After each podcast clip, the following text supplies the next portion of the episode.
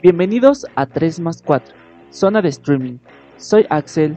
Yo Kika. Y yo soy Dylan.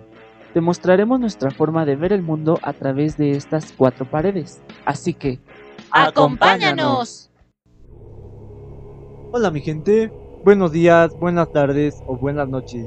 Uno de nuestros hobbies en esta cuarentena ha sido el de crear historias para nuestro entretenimiento y ahora las compartiremos con ustedes. Advertencia. Todos nuestros relatos son ficticios y los recomendamos para mayores de 18 años. Nuestras historias no buscan incitar a la violencia, solo son para fines de entretenimiento. Espero lo disfrutes. Comienza. Elizabeth. Esta leyenda comienza cuando una familia de tres integrantes decide salir de viaje para pasar tiempo juntos, pues tras la muerte de su madre, los niños se volvieron distantes con su padre. Al dejar la ciudad, kilómetro tras kilómetro, la paciencia de los niños se agotaba. La pequeña Elizabeth le preguntó a su padre, ¿Cuál será la siguiente parada? El padre entusiasmado les contestó que visitarían la laguna a la que solía ir cuando era un niño a pescar.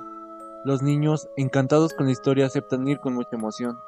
Al llegar al lugar, los niños salen corriendo del auto, quedando asombrados por tan hermoso paisaje. La laguna era inmensa, el agua cristalina y su alrededor bastante colorido. Eufóricos, le piden a su padre los deje ir a explorar. Este accede con una gran sonrisa. Elizabeth y Elliot, tras andar caminando después de un buen rato, deciden ir al mirador, que llega hasta el medio de la laguna.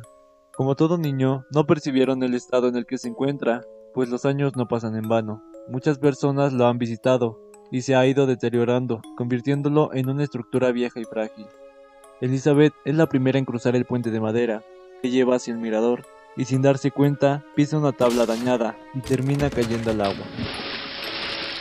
Al ver esto, Elliot se asusta y corre hacia su padre, quien se encuentra lejos. Mientras tanto, Elizabeth lucha por su vida desesperadamente, intentando mantenerse a flote y nadar hacia la orilla. Sin embargo, sus esfuerzos son inútiles, pues el agua densa y las algas crecidas lo hacen imposible para una niña de tan poca edad. Elliot, asustado, le cuenta lo sucedido a su padre. Este va lo más rápido posible a salvar a su hija, pero al llegar al lugar, solo logra ver el cuerpo sin vida, hundiéndose poco a poco. Mientras él rompe en llanto, Elliot, quien está detrás, sonríe al ver lo que pasó, ya que él fue quien provocó que su hermana cayera a la laguna. ¿Por qué un niño haría eso? Es fácil saberlo. Elliot se encontraba cegado por los celos y la envidia, al ver que desde la muerte de su madre, Elizabeth se volvió la consentida. Así que aprovechó el momento para deshacerse de ella sin levantar sospechas. Ingenioso, ¿verdad? Nadie culparía a un niño y señalarían la vieja estructura. La gente que pasa por ese lugar desde aquel día, al caer la noche, cuentan que a cierta hora de la madrugada podrás oír aquellos gritos de miedo y desesperación de una niña tratando de salvar su propia vida.